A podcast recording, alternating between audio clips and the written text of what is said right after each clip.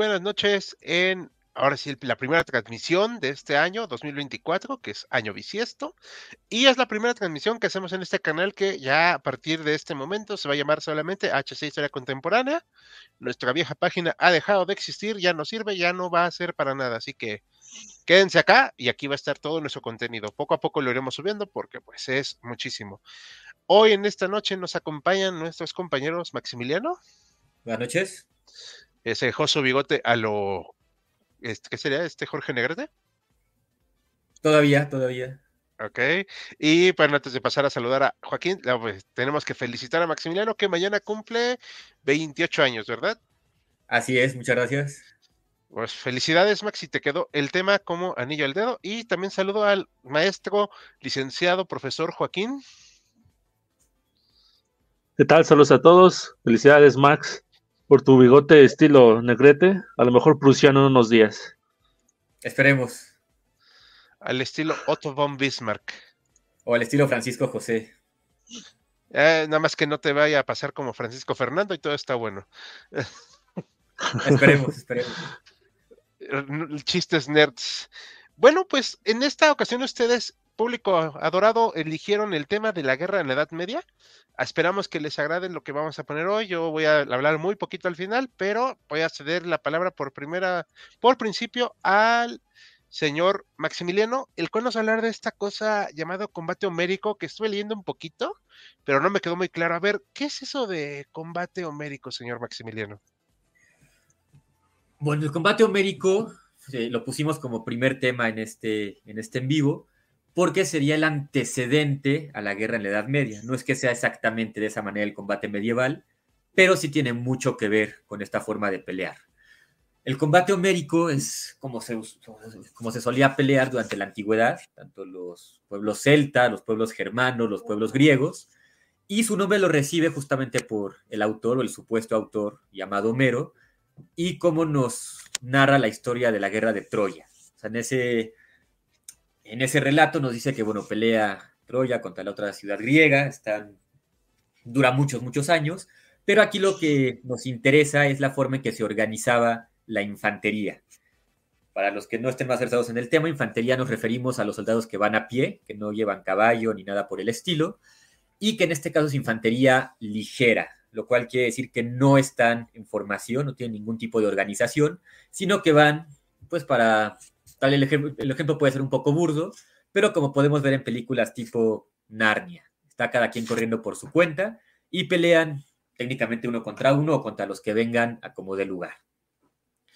Esto es muy, muy importante porque, bueno, cada vez que un pueblo tiene un avance tanto tecnológico como estratégico o táctico en lo que es lo militar, los demás generalmente lo copian si es que es algo efectivo.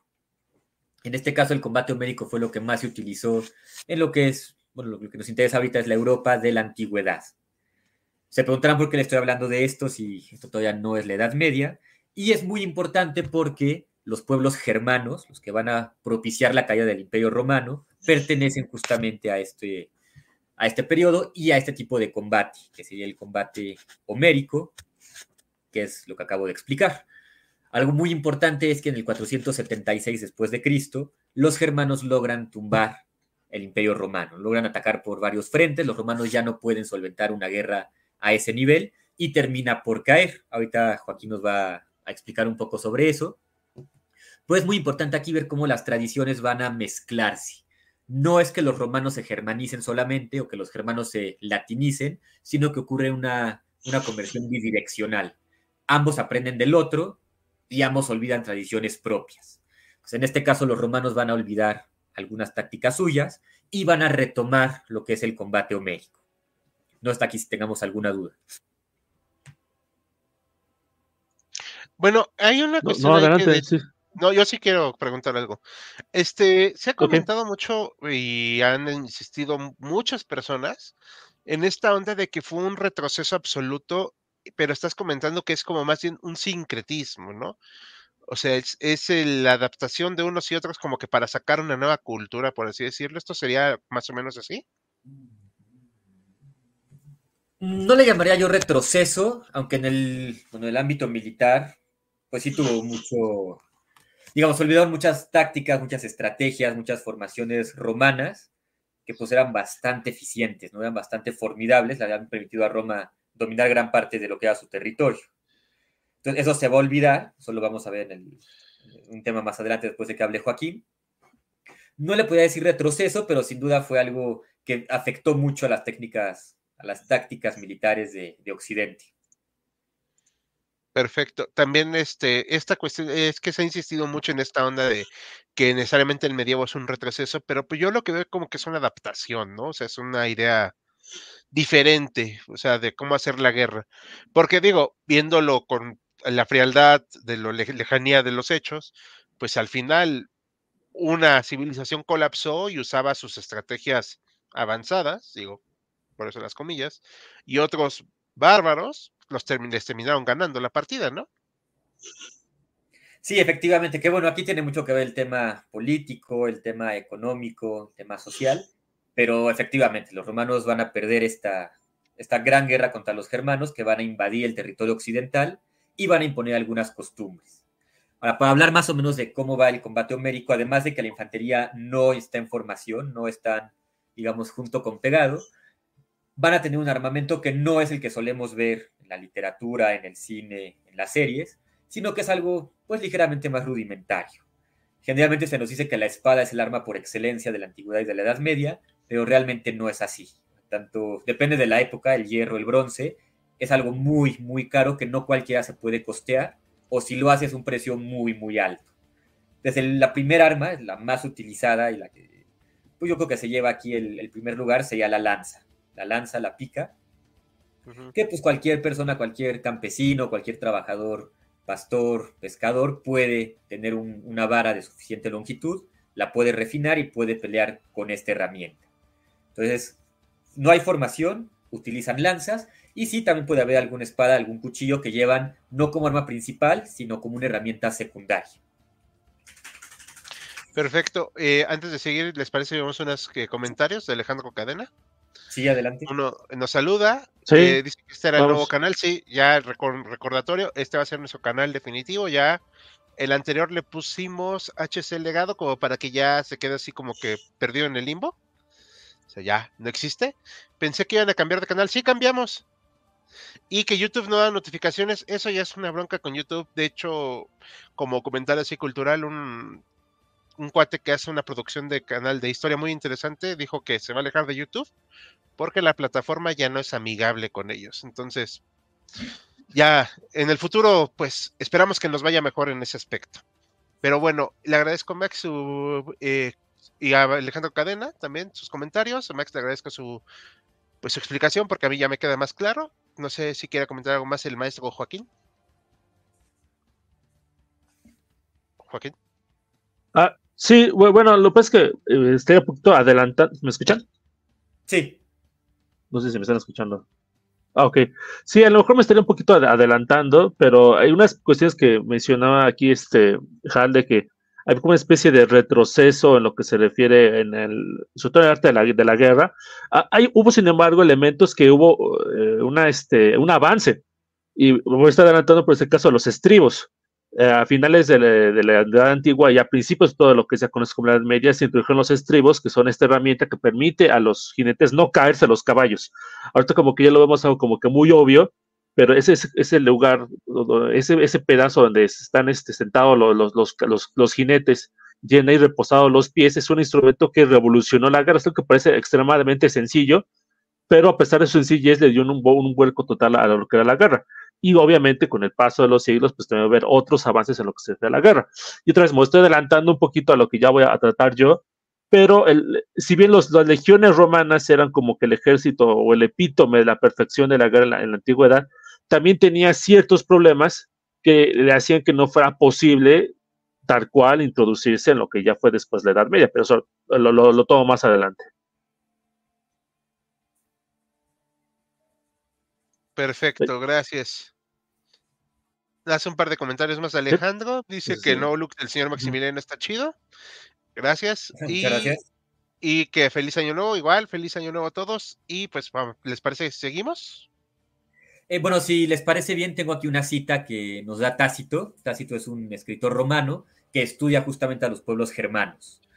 No habla aquí exactamente del combate que ellos llevan a cabo, pero sí de la importancia que tiene la guerra para ellos. Entonces, si me dan un minuto, les puedo leer el, la cita, que dice así. Una usanza poco frecuente entre los restantes pueblos germanos y que se debe a la valentía individual, se convierte en los catos en algo comúnmente aceptado.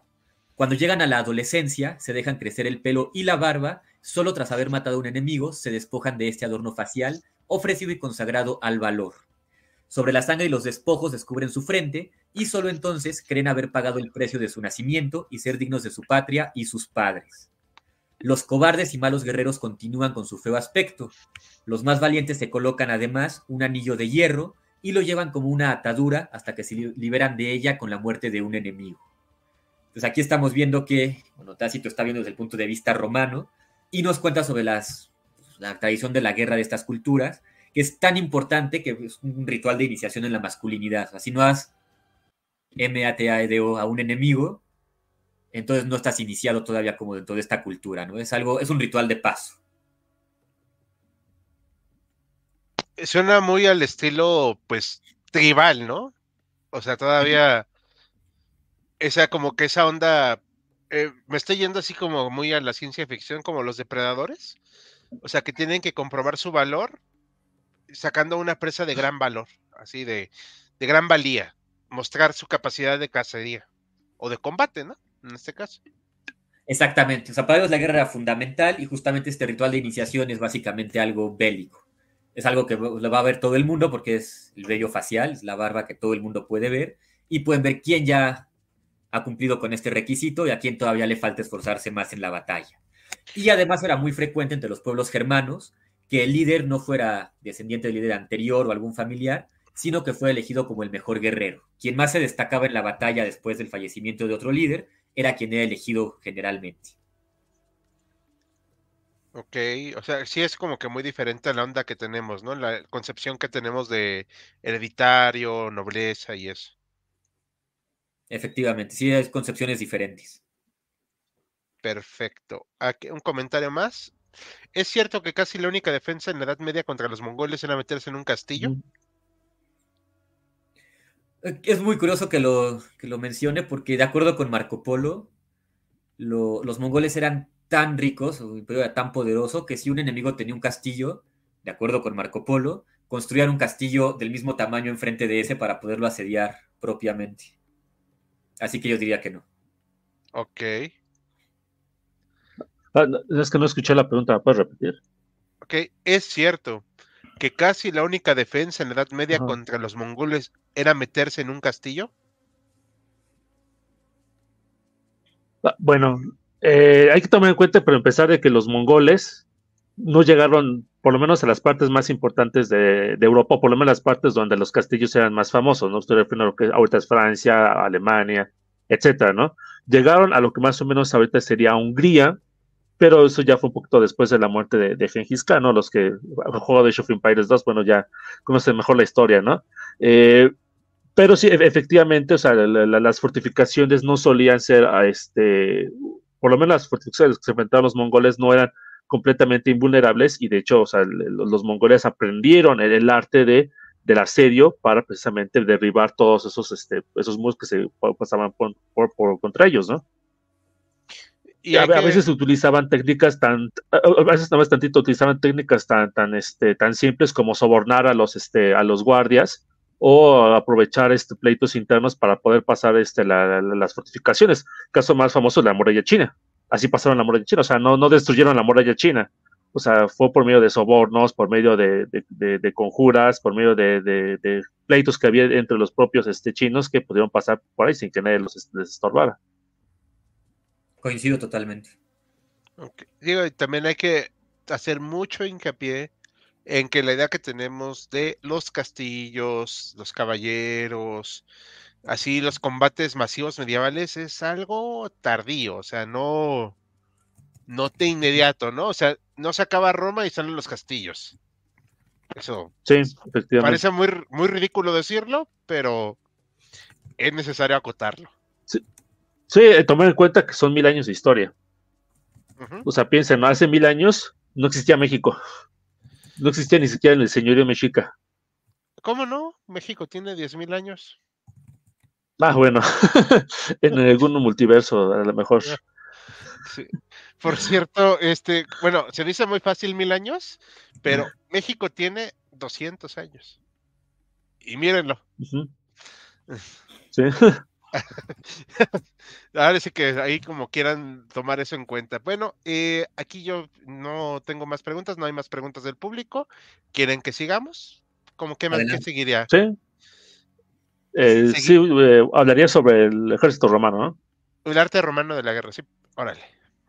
Sí, efectivamente, ¿no? Ah, bueno, otra vez, Roma también es una cultura, civilización o ciudad milenaria Estamos hablando más o menos del año 600 antes de Cristo hasta el año 500 después de Cristo y, otra vez estamos hablando nada más lo que sería la parte occidental, ¿no? Porque si incluimos a la parte oriental, pues ya serían incluso 2000 años de historia. Entonces, otra vez, para hacer un eh, análisis muy conciso, eh, para fines prácticos, y eso podrá, podremos hablar durante muchísimo tiempo más, Roma era una ciudad griega, una ciudad griega que hablaba latín, pero en sus estructuras sociales, políticas, económicas era básicamente una ciudad griega y utilizaba muchas de las eh, instituciones o las copiaba, las instituciones que utilizaban los griegos. Por ejemplo, los soldados, ¿no? Eh, lo que pasaba en la, la en la antigüedad, tanto en Grecia como en Roma, era de que quiénes eran los soldados, aquellas personas, los propios ciudadanos, pero aquellos ciudadanos que pudieran costearse el armamento. Así funcionó Roma durante mucho tiempo, hasta que llegó más o menos un tiempo en el que eran tantas las guerras que tienen que estar luchando por todas partes, eran tanto los, eh, las legiones que se necesitaban tan lejanos que ya no había personas suficientes para poder este, pues, costearse una armadura para el ejército. Fue en ese momento, más o menos en el año 100 antes de Cristo aproximadamente, que un general romano de nombre Mario introdujo una este, reforma fundamental al ejército romano y al ejército romano. Hizo una reforma que no pasa prácticamente en casi ningún ejército, profesionalizó al ejército. Todos aquellos, los, más pobres, los que no tuvieran ninguna opción para poder costearse una armadura, los contrató, les dio precisamente el dinero para que se, se armaran y que pudieran convertirse en soldados, ¿no? Uno de los eh, apodos típicos que se dio a esa época fue el de las mulas de Mario. Aquí en este evento que vemos aquí en la pantalla, podemos ver que están los soldados caminando y podemos ver que traen pues, prácticamente todo el, equipaje encima de ellos, ¿no? Eh, aquí en estas cositas, aparte del escudo, la, la, la, lanza, ¿no? La jabalina, un poco más este, preciso, traen además como una especie de mochila detrás de ellos que tienen que estar caminando pues, durante muchísimo tiempo y eran las caminatas este, cotidianas que tenían que hacerse. Ese ejército fue más o menos el que eh, persistió en la, en la antigua Roma pues más o menos unos 300 años, ya lo que sería propiamente hablando el Imperio Romano. Otra vez me estoy saltando muchísimas este, partes de la historia de Roma para hacer un poquito más este, eh, simple, ¿no? Simple la, historia, ¿no? Aquí podemos ver, por ejemplo, si, si, avanzamos a la siguiente este, imagen. ¿Qué, ¿Qué, están haciendo aquí los soldados? Están, este, están cavando, pero también están no, el anterior, la que están como que cavando, están precisamente están cavando para pues, preparar fortificaciones, pero también lo que hacían era cavar, por ejemplo, para hacer este, caminos. Algo que eh, a veces como que podría sonarnos raro es que los soldados romanos este, eh, destinaban más tiempo a la construcción que a estar peleándose. Yo que, por ejemplo, aquí en México se nos sería súper raro soldados este, a labores de construcción, pero en la antigua Roma eso era muy, muy común los, lo, dije con, este, con cierta ironía. este, este, el, ejército romano, los soldados empleaban precisamente más tiempo precisamente a las labores cotidianas como la construcción que efectivamente en estar peleando contra, contra, otros soldados. Y, a pesar de eso, a pesar de que dedicaban más tiempo precisamente a la construcción, pues eso los ayudaba para pues, este, pues mantenerse fuertes constantemente. Eran soldados profesionales. que ¿Soldados profesionales en qué sentido? O sea, no tanto en el que eran muy buenos, que lo eran, sino que era su único este, oficio, era lo que, hacían, era dedicarse a la guerra. Otro elemento, si avanzamos a la, siguiente imagen, que también es muy famoso de las legiones romanas, son los asedios. Eh, esta imagen aquí es uno de los asedios más famosos de la antigua Roma, este, la época de la rebelión de los judíos, una de las rebeliones de los judíos, varias rebeliones de los judíos, en esta fortaleza conocida como Masada, que era una, literalmente una fortaleza prácticamente impenetrable, no era, un castillo como tal, porque los castillos otra vez no existían en esa época, pero ahorita estaba situada una meseta muy alta, con unas paredes que eran prácticamente, paredes naturales, que eran prácticamente imposibles de tomar, y lo que hicieron los romanos, que fue lo que hicieron, pues construyeron una rampa para que pudieran este, ir este, subiendo tanto los soldados como las distintas máquinas de guerra y finalmente tomaron la ciudad de Masada. Pues esta es precisamente eh, la forma en la cual este, funcionaban este, los soldados romanos. Eh, eh, otro elemento importante avanzar, este, la, siguiente imagen, es una que es como, exactamente, ¿no?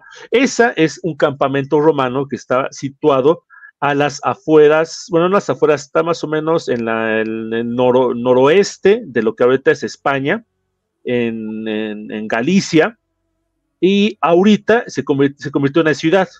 Esa, es, este, es ese campamento, este, el, campamento de la Legión, ahorita no recuerdo cuál legión era, pero alrededor de ese, campamento se empezó a construir una ciudad como era una ciudad que estaba literalmente eh, dedicada a la, a la de los soldados, se le llamó literalmente Legión, o Legio en, el latín, y con el paso del tiempo, ese nombre de Legio o Legión se convirtió en León. Entonces, la, la actual ciudad de León en España, de hecho, de ahí tiene el nombre nuestra ciudad de León en, el estado de Guanajuato. No es por los leones, es precisamente por este, la, legión romana que otra vez fue cambiando este, poco a poco de, este, las letras y así fue como se, cambió de letra. Esta es una ciudad más, eh, un campamento más o menos fortificado con casas ya más o menos bien hechas, pero los soldados romanos cuando se les decía no, pues tienen que moverse a esta ciudad porque hay una rebelión, una guerra o lo que sea que tienen que ir, este, literalmente estaban entrenados para qué? Para tomar sus tiriches, moverse de un lado a otro, caminar la cantidad que se fue suficiente, construir un campamento y literalmente igualito a como estaba este, en, el, momento en el que habían salido de, su campamento base. Obviamente ya, ya no eran de piedra, sino eran de, lona o de, madera.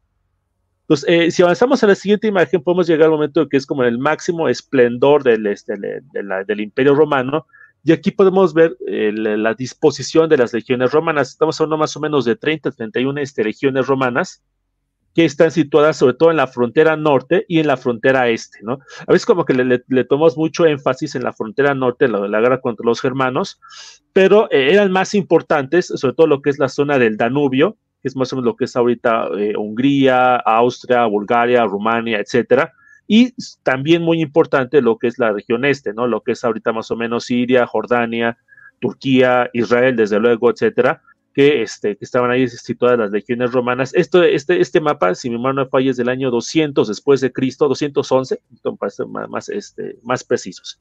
Ahora, todos hemos escuchado hablar sobre lo efectivo que eran las legiones romanas, cómo podían este, vencer casi a cualquier enemigo, obviamente no cualquier enemigo, porque había sus excepciones, pero a pesar de que eran, desde luego, el mejor ejército pues, durante 500, 400 años, la legión romana tenía dos problemas que eran eh, muy importantes.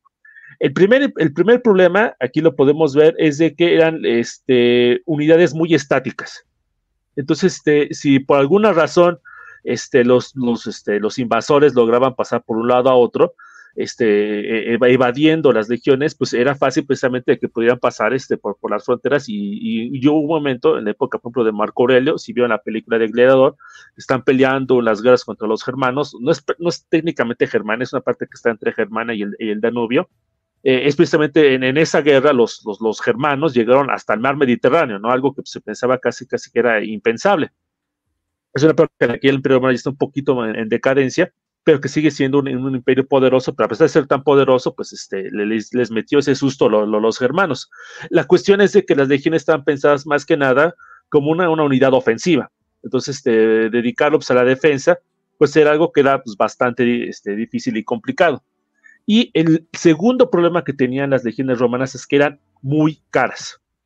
Eh, prácticamente, obviamente no tenemos información sobre la situación fiscal del Imperio Romano, o sea, obviamente pues, toda esa documentación se perdió si es que alguna vez existió, pero podemos saber que eran algo muy caras de mantener. Llegó un momento, de hecho, este, el, emperador romano, que era, que se gobernaba en donde está este, este, mapa, al momento de morir, dejó sus dos hijos como, como emperadores, y, el momento y ya cuando estaba partiendo hacia el otro barrio, este, pues les dijo, ¿no? Este, pues este, atiendan a los soldados y olvídense de los demás, ¿no? O sea, que, o sea, prácticamente, o sea, lo importante son, son los soldados. Si no tienes a los soldados, pues este, se, va a todo al despapalle. Y precisamente porque tienes que estar pagándole constantemente a todos los veteranos, tienes que no solamente a los soldados durante 25 años que estés pagando su salario. Y aparte los 25 años, cuando, cuando se retiren, tienes que darles una, una tierrita para que se vayan a retirar, porque literalmente en esa época lo más cercano que existía un plan de jubilación era precisamente esa parcela de tierra que disponían los soldados que no podían disponer de, otra forma. Y todo el, alimento que tenían que estar consumiendo, la madera, la metal, todo eso era yo creo extremadamente caro, que este, eh, en un momento en el que el imperio romano se quedó una especie de, de, estático, que ya no siguió avanzando, pues ya no pudo obtener los recursos necesarios para poder mantener a esas legiones. Y eso empezó a traer problemas eh, más o menos unos 20 años después de lo que ocurre en este mapa, empezó esta época que se conoce como la crisis del siglo, del la época de los 50 emperadores. De hecho, si avanzamos a la siguiente imagen, esta imagen no es, este, no, es una imagen del final del Imperio Romano, o del Imperio Romano clásico, entre comillas. Eh, pero en esta época eran tantas las dificultades que literalmente la parte oriental dijo, no, pues yo me separo con mi propio imperio la parte de oeste dijo yo también me separo y hago mi propio imperio, ¿no? Este, tuvo que pasar un, un emperador aureliano para que pudiera reunificar todo, ese, todo ese imperio, pero otra vez, este, ya pues, prácticamente quedó este, ya, ya muy tocado. Ya las legiones romanas como tal clásicas ya no eran este, pues, lo suficientemente eh, adecuadas para defender al, imperio romano y tuvieron que emplear unas, este, una, una, toda una reestructuración la legión este, prácticamente desapareció, empezó a introducir unidades que eran un poquito más pequeñas para poder cubrir todo el, todo el, este, todo, todo el amplio espectro que tenían que cubrir pues, los soldados romanos para poder defender al, defender al imperio. Y eh, otro aspecto que obviamente también es más conocido es la, la importancia que están tomando los invasores, este, los germanos, eh, los, este, los góticos, los, los britanos, y eh, decimos poco germanos, poco este, generalizando, pero estamos hablando de pueblos que son eh, pues, muy diversos. Eh, quizás el evento más particular fue la batalla de Adrianópolis a finales del siglo IV, si no me falla, a lo mejor ahí me, corrige Max, donde este, los, los, godos aplastaron al ejército romano y el, el emperador romano pues decidió tomar este, la, decisión pues, que parecía más sensata en esa época, eh, poniéndolo en, términos prácticos, subcontrató la defensa de Roma, ¿no? O sea, viendo de que o, sea, sí que el, viejo adagio de que si no puedes con el enemigo, únetele, ¿no? O mejor págale para que se vaya este, a tu barrio, ¿no? Y efectivamente eso, fue lo que hizo, ¿no? Solemos utilizar conceptos como de que este, los germanos este, o los, los reyes germánicos destruyeron el imperio romano, que eso es cierto en cierta medida, pero hay que tomar en cuenta que los reyes germánicos se tomaron eh, terminaron por integrarse propiamente a la, estructura del imperio romano. Utilizaban este, magistraturas romanas, el término de rey, eso es, este, es, un, es un término romano, era una magistratura dentro del propio imperio, nada más que eran pues prácticamente este, reyes que, aunque tenían un teórico, este, eh, ¿cómo decirlo?, líder, pues se manejaban como, como, quisieran, como ellos quisieran, ¿no? O sea, era el mandamases en su propia tierra, ¿no? Y en parte de ello, pues va derivando lo que va haciendo las posteriores estructuras de los señores feudales, ¿no? Iba a decir, no, se convirtió prácticamente en señores feudales, ¿no? Pues que ahí precisamente viene la, raíz de, de, los, de los señoríos feudales, entre esta unión entre los pueblos germánicos y la propia sociedad romana, porque también hay que tomar en cuenta de que, pues no es que vinieran millones y millones de germanos a acabar con el imperio romano, tampoco eran muchos, y de hecho terminaron integrándose, sobre todo las estructuras romanas, terminaron casando con mujeres romanas, hay, hay muy, casos muy famosos, el caso de Alarico, si no me recuerdo, que se terminó casando con la hermana del emperador romano. No, no sé si este, si fue Alarico. Fue Alarico, si no me recuerdo, sí. Eh, bueno. Sí, exactamente, ¿no? Y, y, como, o sea, él, fue el ganón porque se casó con la, hermana del emperador romano, ¿no? Pero no fue el único, o sea, le, o sea bueno, eh, fue el único que se casó con alguien tan, una mujer tan importante, pero dentro del propio de su estructura romana, los propios señores germanos empezaron a casar precisamente con mujeres romanas y se empezaron a integrar precisamente a esta estructura romana, que obviamente ya era muy distinta a lo que había sido unos 300 años atrás, ¿no? Eh, nada más para terminar, este, si vemos las imágenes que están un poquito más adelante, eh, la, siguiente imagen, aquí podemos ver este, ya cómo eran más o menos los soldados romanos en esa época, son los romanos y germanos un poco, porque ya era ya un poquito difícil este, distinguir entre el, entre el uno y el otro, ¿no? ya abandonaron el escudo, este ese famoso rectangular que podemos ver en películas como Gladiador, escudo, este término ovalado, eh, ya, ya habían abandonado el pilo, una, un arma arrojadiza que era pues, muy, este, eh, muy popular tiempo atrás, que era muy efectiva, utilizaban por una sencilla lanza, porque pues, era más fácil, era más barata para, para producir, y así más o menos fue como este, se, termina integrando ese mundo germánico a lo que va a ser el, imperio romano, ¿no? Eh, la historia pues ya más o menos la, conocemos a, términos este, generales, eh, lo, los distintos reyes germánicos este, se empezaron a, este, a, tomar cada vez más poder hasta que finalmente, eh, si no me acuerdo, fue Odoacro en el 76, 476, este, pues, este, derroca a, su, a, su, a su jefe, que era el, emperador, el niño Rómulo Augusto, y pues este, le termina, bueno, no jurando lealtad, pero sí como que termina estableciendo lealtad o, o relaciones con el emperador, con el otro emperador, porque hay que recordar que se había dividido el, el, el imperio romano en dos partes. Y así siguieron esos reyes germánicos que, pues, aunque eran, este, en teoría, funcionarios romanos, pues en la práctica funcionaban como reyes, ¿no? Valga la redundancia, ¿no? Entonces, si hay dudas, este, o algo que quieran, este, eh, a completar de, de, de, lo que acabo de decir. Ahorita no hay comentarios, pero vamos a este, seguir esperando si hay alguna inquietud. Yo tengo aquí, bueno, a mí me sorprende mucho ver esta, esta forma del soldado germano-romano. Porque, bueno, Ajá. yo lo he dicho. Sí, es, es, en particular, es de un general. Eh, sí, es, es, un general que era romano, pero que también era germano, estilicón. Que es, es eh, no conocía a su papá, no, creo que su papá era germano y su, mamá, y su, y su mujer y su madre era romana. Entonces, él, él era un general romano y, y este, y, y durante, durante, toda su vida luchó a favor en Occidente, porque ya se había dividido el imperio romano en dos partes.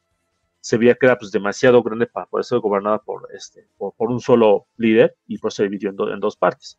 Pero sí, ya, o sea, como ya, ya para esa época, ya prácticamente el soldado germano era prácticamente, se vestía igualito que el romano, era, era difícil este, distinguirlos. Ok, diga, es que me sorprende mucho porque me quedo con la idea, ¿no? Esta que tenemos de aquí atrás del, del romano así de este estilo. Ajá. Y, pero sí, sí claro. me sorprendió mucho. Sí, de hecho, o sea, la, hay, una anterior. Ajá. Mm, hay, hay, una imagen anterior. Es, Eso, e, es, es, por ejemplo, la, la, la, famosa, la lórica segmentata, el, el, nombre romano, ¿no? Esa, esa como que armadura en placas. Y la otra es la lórica mata, que es la, este, el, el como, como Cota de Maya, que también fue muy, muy famosa en la, época del Imperio Romano. Pero sí, o sea, e, e, es, esto más o menos, o sea, la, de la izquierda, la de las placas, estamos, más o menos entre el año 1 al 200, 250 después de Cristo. O sea, más o menos estamos hablando de 200 años. De hecho, la, la otra, la que está, la, la, la, cota de mayas, esa duró más tiempo. O sea, eh, empezó desde antes que la, que la anterior y duró más tiempo todavía usándose esa, esa armadura. Ok. No sé si quiera comentar algo también el señor Max. Sí, sí, sí, me gustaría comentar, retomar lo que decía Joaquín al principio de la gran organización que tuvo el Imperio Romano, bueno, incluso antes de ser imperio, pero vamos a sentarnos ahorita en esa época, uh -huh. sobre todo por cómo aprendía de otros pueblos, cómo adoptaba sus tácticas y su armamento y lo empleaba de una manera sumamente efectiva. La cota de malla es un ejemplo de los mejores, creo yo, porque no la inventan los romanos, sino que la copian de los pueblos celtas. Se dan cuenta de que cubre muy bien el cuerpo, te protege de cortes, tanto el cuello, el abdomen, el pecho, y la van a adaptar, la van a perfeccionar y la van a utilizar eh, durante mucho tiempo. Pero también va a pasar eso, por ejemplo, con las tácticas de guerra. Por ejemplo, van a aprender de los griegos y van a implementar las formaciones, o sea, la famosísima falange, cuando se pone un soldado junto a otro, hombro con hombro, varias filas de esto, hace que la infantería ligera sea mucho menos efectiva de lo que pudo haber sido en la antigüedad. De esta manera, si un soldado solito se acercaba a esta formación, era muy difícil que pudiera siquiera atacar a alguien sin que inmediatamente le cayeran encima pues 20 soldados más. ¿no? Entonces es una táctica muy, pues muy efectiva que copiaron o aprendieron de los, de los griegos, la perfeccionan y de hecho van a surgir varias formaciones más, la formación famosa de la tortuga, el puerco espín, que lo que nos interesa aquí es que esto se va a perder una vez que llegan los germanos, una vez que invaden eh, lo que va a ser el territorio occidental de Roma, y van a hacer la guerra a su manera. Ellos no copian tanto a los romanos como si hacían los romanos con otros pueblos. Y creo que eso nos da pie para iniciar el tercer tema, no sé qué opinen ustedes. Adelante. Sí, nada más, sí, nada más como que me mencionar de que los romanos hasta se enorgullecían de copiar a los demás pueblos. Ellos como que tienen esa, esa, ese mantra de que, o sea, nosotros copiamos a los que inventaron algo y los hacemos, los mejor que ellos, ¿no? Y, decían, o sea, copiamos a los griegos su falange, copiamos a los cartagineses su flota, y así, o sea, se, se, enorgullecía, lo, lo, veía como motivo de orgullo, o sea, el, arte de copiar y, convertirse en, los mejores en lo que habían copiado. Sí, tal cual. De hecho, hay un ejemplo que, bueno, a mí me pareció impresionante, lo, describe Fustel de Coulange. Él dice que cuando van a hacer la guerra, los romanos contra cualquier otro pueblo, lo primero que hacen es adorar a los dioses de ese pueblo. Empiezan a adorar a los mismos dioses, de acuerdo con ellos los van a tener más contentos para que los dioses abandonen a ese pueblo y favorezcan a los romanos. Entonces incluso la religión es algo que adoptaban de los pueblos a los que atacaban y pues eran muy buenos en esto que hacían. Ok. Bueno, eh, pues ya me parece que podemos dar paso. Ahorita no tenemos comentarios, no ha habido más, pero los invitamos a hacer comentarios. Cualquier duda, aquí estamos para servirlas. Adelante, señor Max. Perfecto. Pues vamos entonces con el tercer tema, que le pusimos el combate bajo medieval, perdón, alto medieval, un reinicio. Aquí retomo un poco la, pregunta que me hacía Hal al principio del en vivo sobre si fue un retroceso o no. Yo diría que más bien es una pausa es una pausa porque los germanos no tienen esta mentalidad, esta idiosincrasia de copiar todo lo que ven de otros pueblos o lo mejor que encuentran en otros pueblos como hacían los romanos, sino que ellos se apegan un poco más a sus costumbres. Los romanos, bueno, tenían todas estas estrategias, tácticas, tenían manuales y tratados, por ejemplo el de Vegesio, que nos dice cómo organizar un campamento militar y demás. Sin embargo, los germanos no les va a interesar mucho esto. Si van a aprender, claro, el, latín o algo parecido al latín, si van a aprender, por ejemplo, del cristianismo, se van a cristianizar los germanos, pero en el tema de la guerra yo diría, desde mi punto de vista, que se quedan un poquito atrás. Aquí se olvida la falange, se olvida la infantería pesada, se olvidan formaciones como el puerco espín, como la tortuga y demás, y van a, traer de vuelta el combate homérico.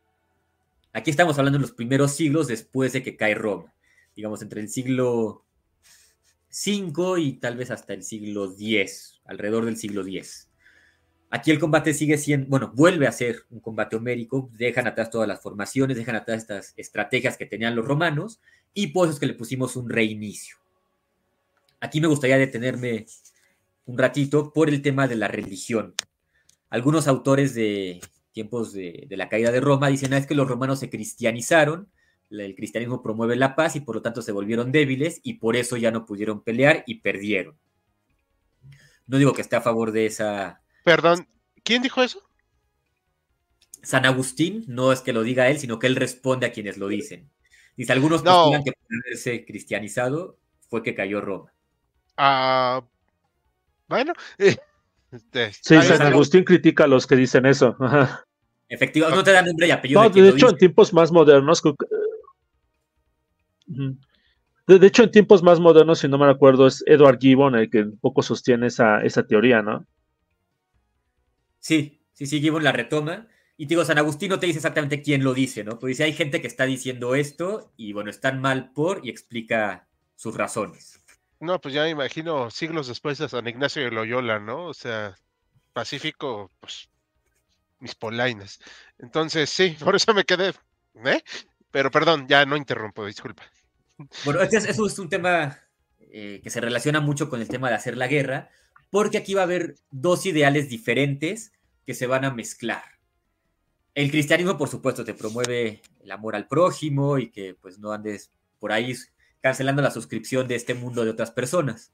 Sin embargo, los germanos no se habían cristianizado todavía, o por lo menos no muchos de ellos, y para ellos su ideología, o parte de lo que ellos creían, era que mientras más dominaras, mientras más conquistaras y más rico te hicieras por medio de la violencia, es una persona mucho más importante y digna de, pues, cierto respeto, de honor, incluso veneración.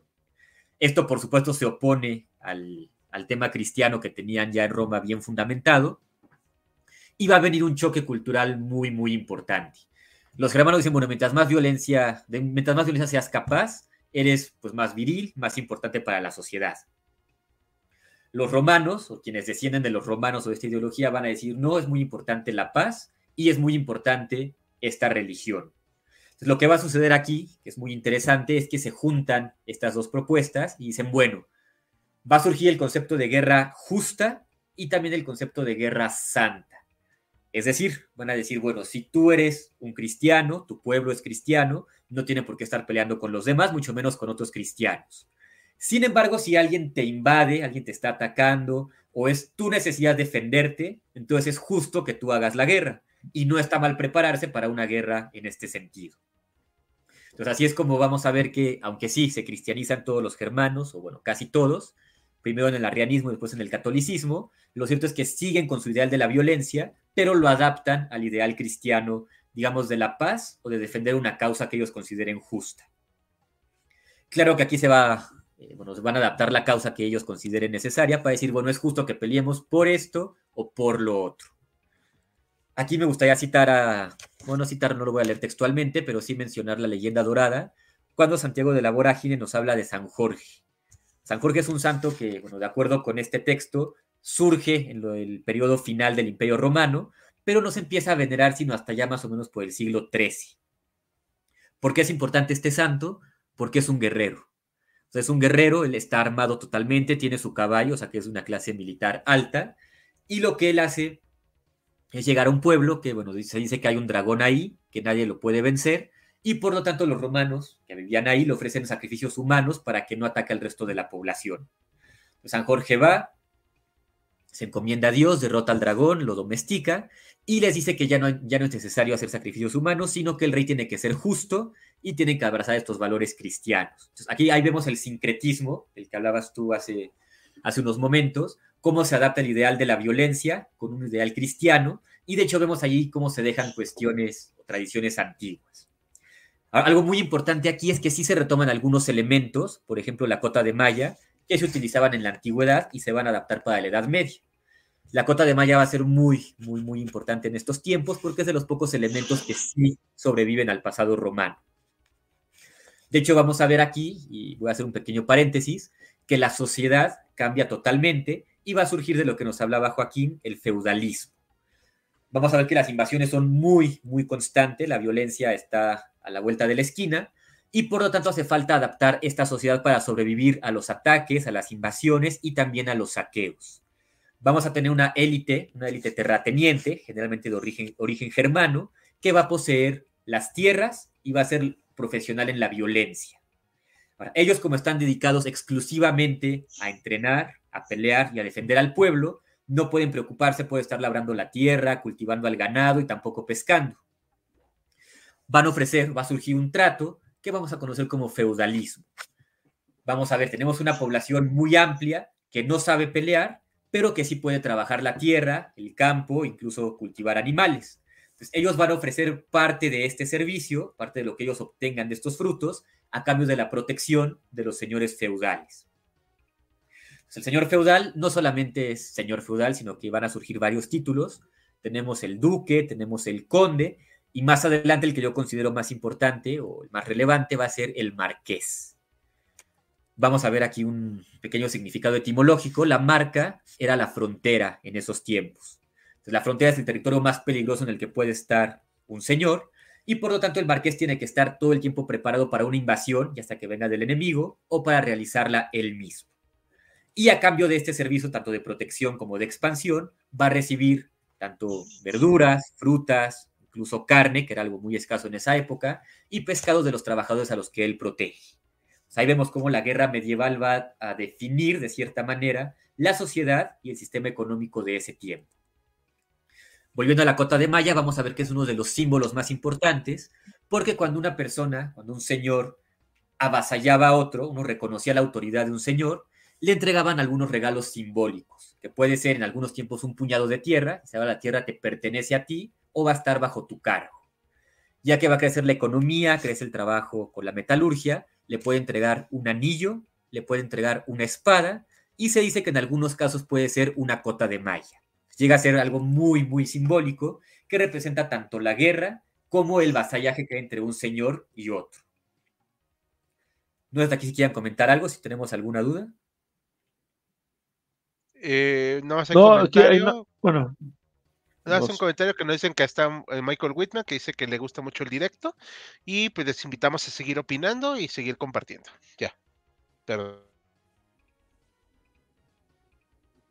Sí, nada más creo que es importante mencionar que eh, se empieza como que a quitar esa idea de la leva, ¿no? O sea, de, traer a todos los pequeños campesinos soldados para ir a la guerra, ¿no? Eso, eso ya va a desaparecer, algo que era muy habitual en la antigüedad incluso durante la época del Imperio Romano, cuando estaban las, eh, los, donde venían los, los legionarios romanos, precisamente eran los más pobres, ¿no?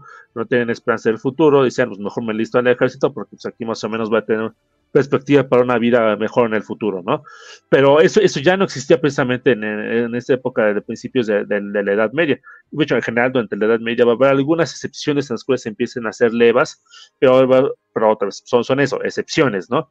Y también creo que un punto que es importante mencionar aunque también es un punto de, cierta polémica, es de que parece ser de que los ejércitos son más pequeños en la Edad Media que en la época de, las legiones romanas. Eh, hubo un momento, eh, más o menos entre la, en, a finales del siglo I antes de Cristo, que en el Imperio Romano, en lo que fue la República Romana, el Imperio Romano, estoy utilizando los nombres tradicionales, se cree que hubo más de 700 mil soldados romanos este, por todo lo que era el imperio, ¿no? Por todas las luchas internas que hubo entre las distintas este, eh, sociedades, ¿no?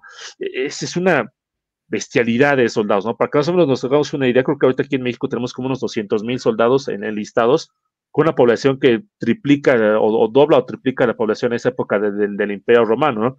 Después este, se, se, redujo más o menos a cantidades razonables, que son 300 mil soldados, pero otra vez, en una época en la que se calcula, otra vez no, no podemos saberlo exactamente, que había 60 millones de personas en todo el imperio romano, tener 300 mil soldados era algo, o sea, y, todo el tiempo, o sea, instruyéndolos era algo increíble, ¿no? O sea, una cantidad enorme de, gente, ¿no? Otra vez, aquí en México tenemos un, ejército que estamos alrededor de los 200 mil soldados y somos 130 millones de habitantes y somos incomparablemente más ricos que el Imperio Romano, porque bueno, ya han pasado cosas como la Revolución Industrial y otras cosas, ¿no? Pero, o sea, para que más o menos nos hagamos la idea del tamaño de los ejércitos que, se solían, levantar en la antigüedad, por lo que sabemos, en la Edad Media los ejércitos eran más pequeños. Ah, habrá excepciones en momentos, no, a lo mejor en las guerras sajonas, ahí sí no tengo tanta información, pero en general los, los ejércitos eran más pequeños de lo que fue en, la época de la antigüedad clásica, sobre todo el imperio romano, ¿no? Obviamente habrá sus excepciones, y sobre todo sus excepciones van a ser en, el Oriente Medio y en general en Asia, ¿no? Por lo que sabemos, los, los ejércitos mongoles sean ejércitos enormes, vastísimos, ¿no? Igual también los, los, los, pueblos eh, musulmanes también llegan a levantar ejércitos también muy grandes, pero este, esos no son exactamente pueblos medievales, ¿no? Ahí tenemos que entender un poquito sobre qué es Edad Media, porque cuando referimos a Edad Media, no tanto por términos cronológicos, pero sí por términos sociales. Estamos hablando más que nada de Europa y Europa occidental, ¿no? O sea, Francia, bueno, lo que es Francia, Alemania, Italia, Italia un poquito menos, Inglaterra, etcétera, ¿no? Entonces, es como que mencionar ese, ese, ese dato, ¿no? El, tamaño del ejército. Claro, y qué bueno que lo mencionas porque hay una excepción que, bueno, considero la más importante de todas, porque Dicen que hablar de la Edad Media es hablar de Francia, y justamente vamos a tocar aquí el tema de los francos, justo en tiempos de Carlomagno. En tiempos de Carlomagno se, se conservan todavía los juramentos, ¿no? los escritos de los juramentos que hacían los, los subordinados, los súbditos de Carlomagno hacia el emperador. Y vamos a ver que aquí sí exigen que todo hombre entre los 12 y los 60 años participe cuando hay una campaña, cuando hay alguna, cuando hay un evento militar.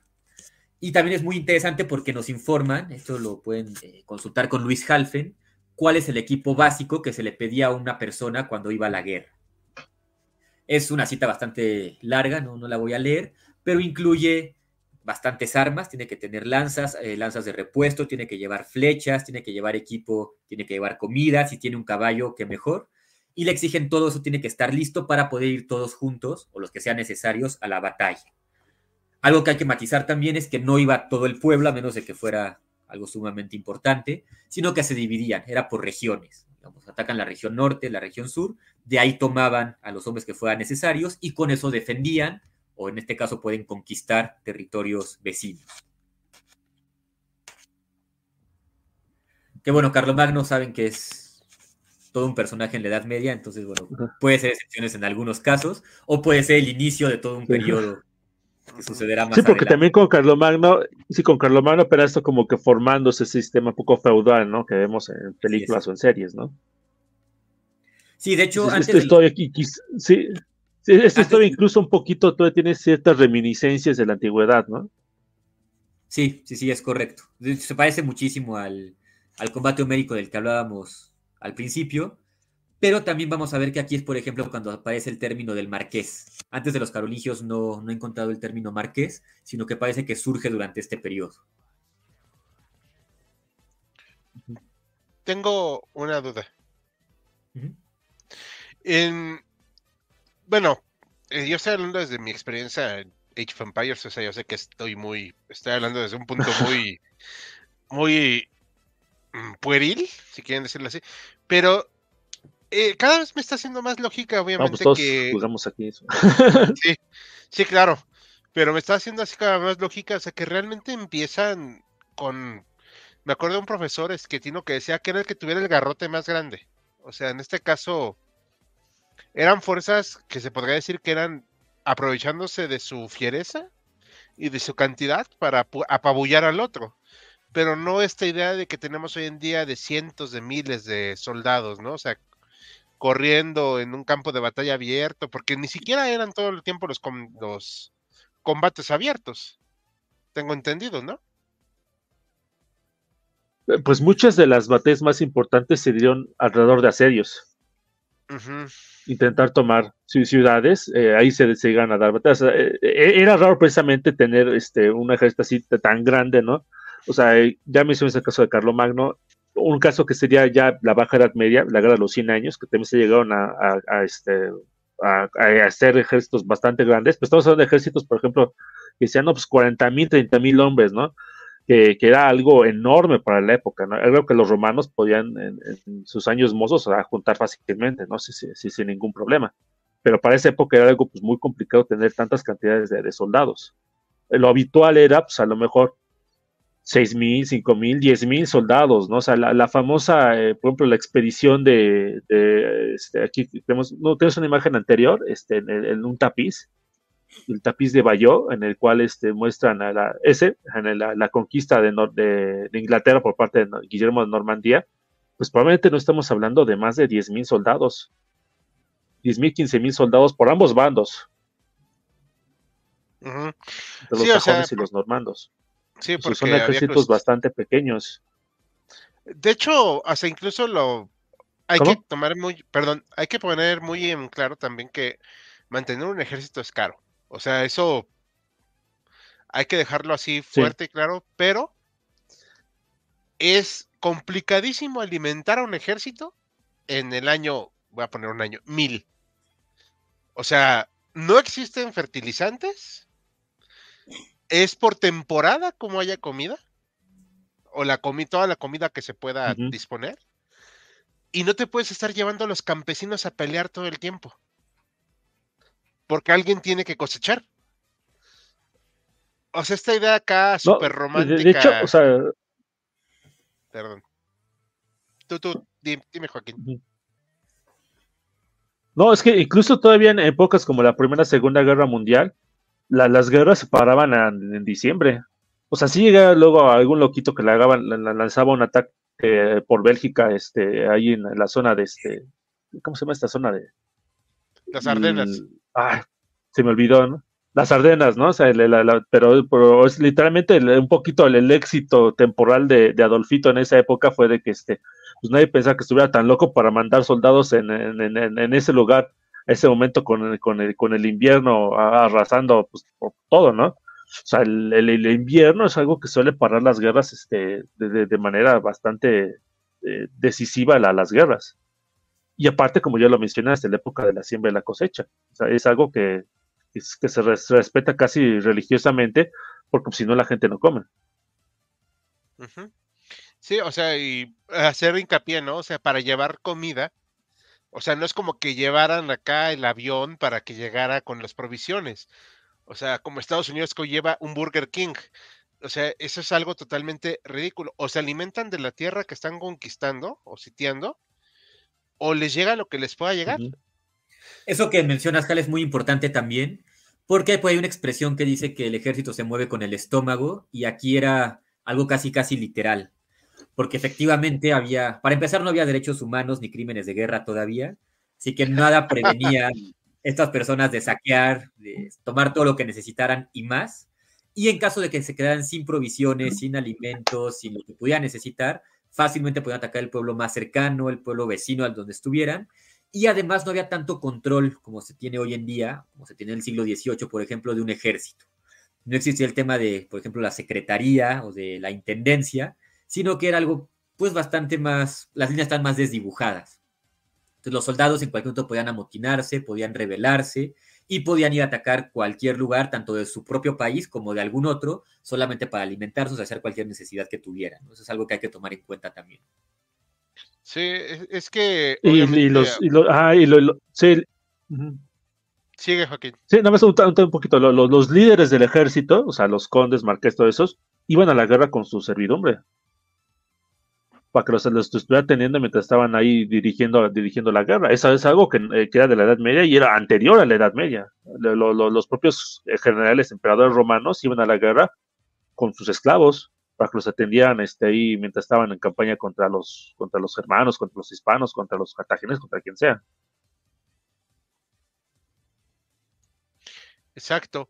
O sea, e, es una cuestión de que hoy en día lo vemos muy raro. O sea, hoy que vemos los ejércitos modernos con provisiones, uniformes y todo. En esa época, pues ni siquiera todos iban uniformados, tengo entendido. O sea, es era algo, pues, oye, pues te tienes que ir a la guerra, agarra tu lanza, pues, ya, ¿no? O sea, lo que eh, tuvieras, ¿no? La espada que perteneció a tu papá, la cota de malla de tu abuelo, lo que tuvieras. Sí, exacto. Esta idea súper romántica acá, caballeresca del, del señor y su caballo y todo, eso es algo que ahorita vamos a hablar, muy, muy tardío. O sea, tirándole a la baja edad media, si mal no recuerdo. Así es, es correcto. No sé si quiera comentar algo más el profesor, licenciado, maestro Joaquín. Nada más aquí un, último dato eh, final. Aquí precisamente en este momento que tenemos el tapiz de, de de, los, de la invasión normanda, los normandos precisamente, estamos ya en la, como que en la transición entre la alta y la baja edad media, precisamente se caracterizaron porque empezaron a introducir estas medidas que ya fueron más famosas durante la baja edad media. Los caballos, por ejemplo, ¿no? Ellos fueron como que los, este, los maestros eran precisamente en, en, en, los jinetes para, para, la guerra, ¿no? Los arqueros, algo que también era, era muy, muy raro en esa época los arqueros precisamente eran muy buenos precisamente para la arquería para poder disponer de sus ejércitos. Sí, eso que menciona me, bueno, me da pie creo que ya para finalizar este, este tema, que sería que la guerra también era una cuestión de clase. Clase, me refiero a clase social. No cualquiera era un profesional en la violencia, sino que tenías que ser, digamos, de sangre azul. Es decir, los nobles eran quienes se dedicaban exclusivamente a este tema, entrenaban toda su vida, tenían los mejores eh, instructores, tanto de la espada, podía ser de la lanza, lo que fuera necesario. Y en cambio la gente que trabajaba, digamos, el campo, no necesariamente sabía pelear. De hecho, lo más frecuente seguramente era que no supieran pelear, digamos, con una técnica. Entiendo que hoy en día cuesta trabajo ver eso, a pensar que, eh, por ejemplo, una persona que trabaja en el campo fácilmente podría ganar en un combate físico a una persona que no lo hace. Sin embargo, antes no era así y la persona que justamente que no trabajaba se volvía experto en el tema de las armas. No solamente era una élite terrateniente, sino que era una élite que conocía las técnicas, ya sea las tácticas o también el combate armado, el combate armado, el combate cuerpo a cuerpo. Y esto es muy importante para lo que nos va a decir Hal después, eh, con el tema de la, de la Baja Edad Media, porque esto nos va a llevar al tema de las cruzadas. Vamos a tener aquí clases sociales, digamos, unos profesionales y otros que no lo son, que van a participar en esto. Y también va a quedar aquí un vacío. Por ejemplo, el marqués le hereda su título a su hijo, a su hijo mayor, pero va a tener 15 hijos más. Lo mismo pasa con el duque, puede pasar con el conde. Entonces, esas personas que no alcanzaban un título nobiliario, que no alcanzaban a heredar todo el, terreno del, pues, del padre o de quien se lo pudiera haber heredado, también van a buscar cómo hacer, cómo hacer más fortuna, cómo hacerse notar o cómo sobrevivir a este periodo en el que podría no tener pues con qué sustentarse. Bien. Ah, Hay un par de preguntas. Adrián Vilchis, Vamos. ¿cuál fue el momento en la Edad Media donde el combate se diferencia totalmente del modo antiguo? O para empezar, ¿lo hubo? Saludos. Pues no me quiero adelantar al tema de Hal, yo diría que es eh, bueno, después del siglo X, pero dejamos que lo explique. Este, sí, yo lo voy a explicar. Sí, sí, bueno, es que pues, pues ya incluso en lo que se conoce actualmente como la antigüedad, pues ya era, era muy diferente la guerra en el Imperio Romano, en lo que era, por ejemplo, el siglo IV, siglo V después de Cristo, a lo que fue el siglo I o II después de Cristo. O sea, ya, ya incluso en ese momento de la antigüedad, ya hay momentos en que ya, ya hay diferencias importantes, ¿no? Que ya se va a empezar a prefigurar lo que va a ser después la Edad Media. Y va a seguir evolucionando con el paso de los siglos. Bien. Alejandro Cadena tiene otra pregunta. Tengo entendido que la falange se recuperó hasta las formaciones escocesas, ¿es cierto? Bueno, hay Bueno, bueno, lo usaron los escoceses. Ajá. Sí, lo, lo usó William Wallace, fue, el caso eh, más, más conocido, y, y Robert de Bruce. Aunque también lo usaron los flamencos, pero creo que los flamencos sí fueron después. Y no sé si fue por eh, comparación con los escoceses. Ahí sí, ahí sí fallo. Ah, sí, sí, Max. Hay un momento muy, muy interesante. Eso ocurre en la primera cruzada, en la segunda etapa, la etapa de la nobleza que ataca para conquistar Jerusalén o retomar Jerusalén, porque ahí llevan a un obispo, un obispo que está bien versado en el latín y lee los manuales romanos de la, de la guerra. Entonces, él les va a recomendar a los soldados cómo hacer una formación romana, no la falange, no, no es la falange, pero sí les dice, pues, cómo agruparse, cómo cubrirse todos con los escudos y van a retomar esta táctica para conquistar ese territorio no es que haya sido algo que, digamos, que marcó ese periodo, porque no la El a- testudo, ¿no? El testudo, efectivamente. No marca todo el periodo, pero sí retoman esa estrategia para poder, para poder avanzar por ahí. Ok. Bueno, eso sí no lo sabía, pero muchas gracias. No, no tenía ni idea de eso. Bueno, pues no hay más preguntas. ¿Quieren que prosiga más o menos a hablar de lo que se habla de esta cuestión de la caballería? Adelante.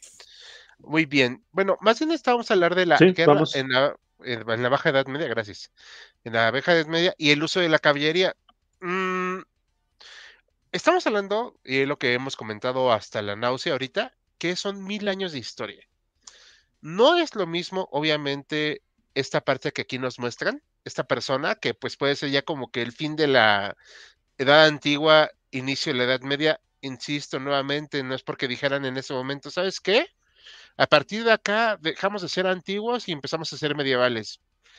Fueron cuestiones de contexto, de coyunturas, y se adaptaron al estilo de la guerra que se estaba desarrollando en ese momento.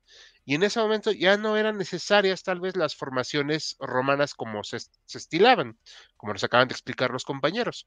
Se necesitaba un combate diferente. Hasta donde tengo entendido, era hasta cierto punto con menos reglas, como dijo Max.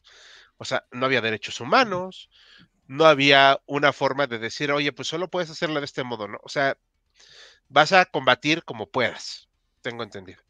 Y la caballería no va a ser la excepción. Sí fue importante, pero por ejemplo, este, este pequeño tapiz que vemos aquí, ¿ustedes ven acaso que estos caballeros estén con la cota de malla, la armadura de cabo a rabo, de, bueno, desde la punta de la cabeza hasta la punta del pie? ¿No? De hecho, van hasta cierto punto ligeros. No, Van con lanzas. no, pues no. Ajá. Van con lanzas. Van con una cota de malla así pintada muy ligera. Digo, que es lo que yo estoy interpretando. Que es una cota de malla. Y van con un, un escudo nada más. O sea, no estamos hablando, por ejemplo, y esto lo voy a mostrar aquí para que tengamos una idea. De este tipo que tenemos así, es tipo Age of Empires. Que vemos así está estos combates. Esto es algo extremadamente moderno. Ay, como que se trabó, ¿verdad? Ahí está. Una disculpa. Sí. Bueno, esto es que ya saben, ¿no? O sea, la tecnología a veces no nos puede ayudar. Y estos combates de caballería, obviamente, sí se llegaron a dar, pero hay que tomar en cuenta que para ser un caballero era algo de clase, como es lo que decía Max. O sea, no puede ser que cualquiera vaya a tener estas caballerizas. Aquí tenemos otra pintura medieval, pero los caballeros acá van con cota de malla. Aquí es todavía más claro esta, la de la izquierda. Por eso las comparé las dos. Van con cota de malla, lanza y un pequeño escudo. No van como este señor, que está acá a la derecha, con totalmente su armadura, hasta su, caballo armado. Y su lanza y su masa, aquí, si se dan cuenta, aquí la tiene del lado la mano derecha.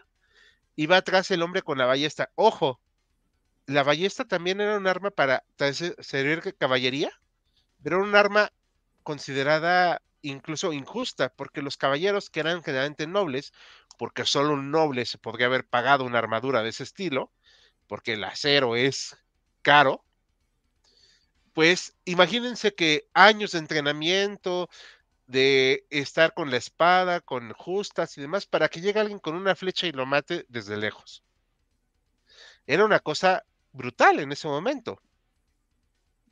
Eh, no sé si aquí voy bien, si estoy a... Sí, y no, tantito, ¿no? Se, más tantito mencionar que a diferencia del arco, el arco necesitaba mucho tiempo para poder aprender a usarlo. O sea, uno ve y que abren el arco y disparar, no es ah, pues fácil, ¿no? No, es algo que tiene muchísimo trabajo, es un arma que es muy difícil de, usar, necesitas muchísima fuerza para cargar el arco, pero la ballesta es más fácil de utilizar. Alguien aprendiendo una semana o dos semanas de, usar la ballesta, fácilmente lo puedo disparar y ya sin, sin, ningún, sin ningún problema, ¿no? Obviamente pues, no, es un arma infalible, ¿no? Pero sí es más fácil de usar que, por ejemplo, un arco. Sí, porque requería hasta cierto punto. Por eso fue tan, tan decisiva la ballesta. Sí, requería cierto punto poco entrenamiento, hasta cierto punto, claro. No vamos a decir que ya la primera. Y estas ideas de los caballeros que tenemos acá de este lado es una visión de las cruzadas para empezar. Eh, esto también no quiere decir, porque no, de hecho no todos van con armaduras, ¿eh? Van con un yelmo hasta cierto punto sencillo. Van con la cota de malla. Y los caballos van desprotegidos esta idea del caballero, como la tenemos hoy en día al estilo Age of Empires, que lo vemos de ese modo, que de hecho aquí traje unas imágenes, como ahorita que se carguen bien. Este es un el jinete que movemos, ¿no? En el en la tercera evolución del juego, en la edad de los castillos. Si mal no recuerdo. Acá está abajo la catafracta. La tercera edad. Ajá, la tercera edad, gracias. Y este es el paladín, que es la máxima evolución, si mal no recuerdo, del caballo es una visión completamente distinta y es la última. O sea, ya más como del lado del renacimiento, que ojo, también es un concepto que también tenemos que reestudiar el renacimiento, porque hay un renacimiento por ahí del siglo XI, creo que Max está más versado en eso. Y no podemos hablar de que todo sea estático. O sea, hay un cambio de paradigma. Aquí se está eh, beneficiando más al, al, peso y a la, digamos, brutalidad de este caballero que está protegido de cabo a rabo, pero que también puede caer herido de manera fatídica. Y de hecho, esta cuestión de las armaduras no tiene tanto pega al final, ¿eh? porque se va quitando poco a poco. Es, es muy caro. No es viable mantener un ejército así. O sea, nosotros podemos jugar en un videojuego con cientos y cientos, ¿no? De esos caballos, pero es un videojuego. O sea, la vida real no podías mantenerte así. Se, se privilegiaba la infantería, se privilegiaba el hecho de que hubiera comida para tus soldados y se privilegió luego nuevas tecnologías. O sea, el uso de máquinas de asedio más eficaces, dejar de lado estas máquinas que podrían más lanzar un poquito, o sea, por eso surge también, cuando surge el cañón va a ser un cambio de paradigma brutal para hacer la guerra. Las armas de fuego van a dejar mucho de esto obsoleto porque una bala va a penetrar. Yo recuerdo, y esta no conseguí la imagen, ese fue un error. Hay una imagen de un hombre que trae una pechera que le traspasó el cañón, literal. No sé si la han visto. Sí. Una bala de cañón. O sea, Ah, sí, creo que sí. Entonces, esta idea de la guerra va a ser muy diferente y creo que hemos caído todos en, pues por así decirlo, nuestra ignorancia, sino más bien en el hecho de que no hemos estudiado a fondo esto, que nos quedamos con esa idea del caballero con la armadura hasta el cohete, hasta el cogote, y realmente tal vez es más un hombre de este estilo, un jinete de este estilo o algo así, no el de la derecha, sino el de la izquierda. Ágil, porque al final de cuentas la caballería tiene que ser ágil, tiene que buscar esto, eh, bueno, romper las líneas enemigas, y no cualquiera, esto va a tener que ver, tiene que ver la clase, tiene que ver los recursos y poco tiempo después también los burgueses van a pues armar sus propios ejércitos, pero este es otro, otro punto. Y no todos los este, ejércitos de Europa tuvieron este tipo de caballeros. Por ejemplo, en España, bueno, lo que hoy es España, que serían los reinos este, cristianos y luego los, las taifas, los, los musulmanes, no había tanto caballero así. ¿Por qué? Porque no había los recursos y, y se privilegiaba otro tipo de combate. Esta es una idea que se nos ha traído más que nada, me parece, de Francia, porque no creo que el Reino Unido también, bueno, lo que soy el Reino Unido, o sea, Inglaterra tuviera este tipo de caballeros, por la misma lógica de lo que peleaban contra los escoceses, contra los pictos, etcétera. Pero sí es cierto que se ha permeado a nuestra cultura pues, general. Pero efectivamente en la Baja Edad Media cambia totalmente el combate. Va a ser con unas espadas más grandes, con escudos más resistentes para los caballeros y también va a ser relativamente poco tiempo que va a estar así. Y si mal no recuerdo, los burgueses empiezan a hacer luego armaduras así como para mm, aparentar su poder. Esto creo que Max tiene más como tener esta presencia, pero no es algo que se vuelva tan práctico con el paso de los siglos. Se va dejando en desuso. No sé si aquí eh, quieran comentar algo o me quieran corregir, claro, porque me puedo equivocar. Bueno, aquí me gustaría mencionar rápidamente la revolución del siglo X, que es un momento pues muy importante para la historia medieval de Europa. Primero que nada por la forma de, de cultivar la tierra. Antiguamente se dividía el terreno en dos y dicen, bueno, trabajamos un lado mientras reposa la tierra del otro y después cambiamos, trabajamos el otro y que repose el primero. En el siglo X cambia y hacen tres, hacen tres reparticiones de tierra, la parte que descansa se conoce como barbecho y esto les permite aprovechar de, de mejor manera los recursos. Esto mejora la economía y al mismo tiempo vamos a tener las cruzadas. Van a ir los occidentales a Oriente Medio, lo que es Palestina, lo que es eh, las tierras más hacia, hacia Medio Oriente, y esto va a traer una revolución total en la sociedad y sobre todo en la economía, que es lo que nos interesa ahorita, porque, como decía Hal, los burgueses traen productos de Medio Oriente que no se utilizaban en Europa en ese tiempo. Aquí van a ver, por ejemplo, a los nobles que dicen, mira, tú te vistes de color marrón y el campesino también. ¿No te gustaría destacar que tú eres noble? Van a conseguir pigmentos, van a conseguir especias para que la comida no sepa a nada, van a conseguir varios productos de lujo, perfumes, y todo esto va a dar un boom en la economía europea que permite pues, que haya toda una revolución también en el arte de hacer la guerra. Algo que decía Halley también me gustaría retomar es el tema de la clase en cuanto a los caballeros. El caballero no solamente veías que era una persona de, digamos, de sangre noble, por así llamarlo, sino que también era una persona que quería crear terror en el campo de batalla. ¿Por qué? Porque uno como campesino con armas pues mucho más rudimentarias y con mucho menos entrenamiento, era muy, pero muy difícil, por no decir imposible, que pudiera derrotar uno a uno a un caballero. No tenía el entrenamiento, no tenía la armadura, no tenía las herramientas necesarias, mientras que el caballero sí tenía todo esto. Entrenaba toda su vida, seguramente varias horas al día, tenía instructores, de hecho podemos eh, estudiarlos todavía en nuestros días. Uno de los tratados más antiguos que hay de artes marciales medievales es el de Fiore de, de Liberi, que nos explica cómo usar eh, la espada, la daga, cómo pelear cuerpo a cuerpo, cómo pelear con armadura y cómo pelear sobre un caballo. Todo eso lo tenía que saber un caballero. Tenían que usar la daga, la espada, tenían que usar la lanza y en algunos casos también la masa, que fue un arma formidable. Y también retomando este tema de la caballería y de la economía en esa época, van a surgir dos armas que van a ser importantísimas para ese periodo.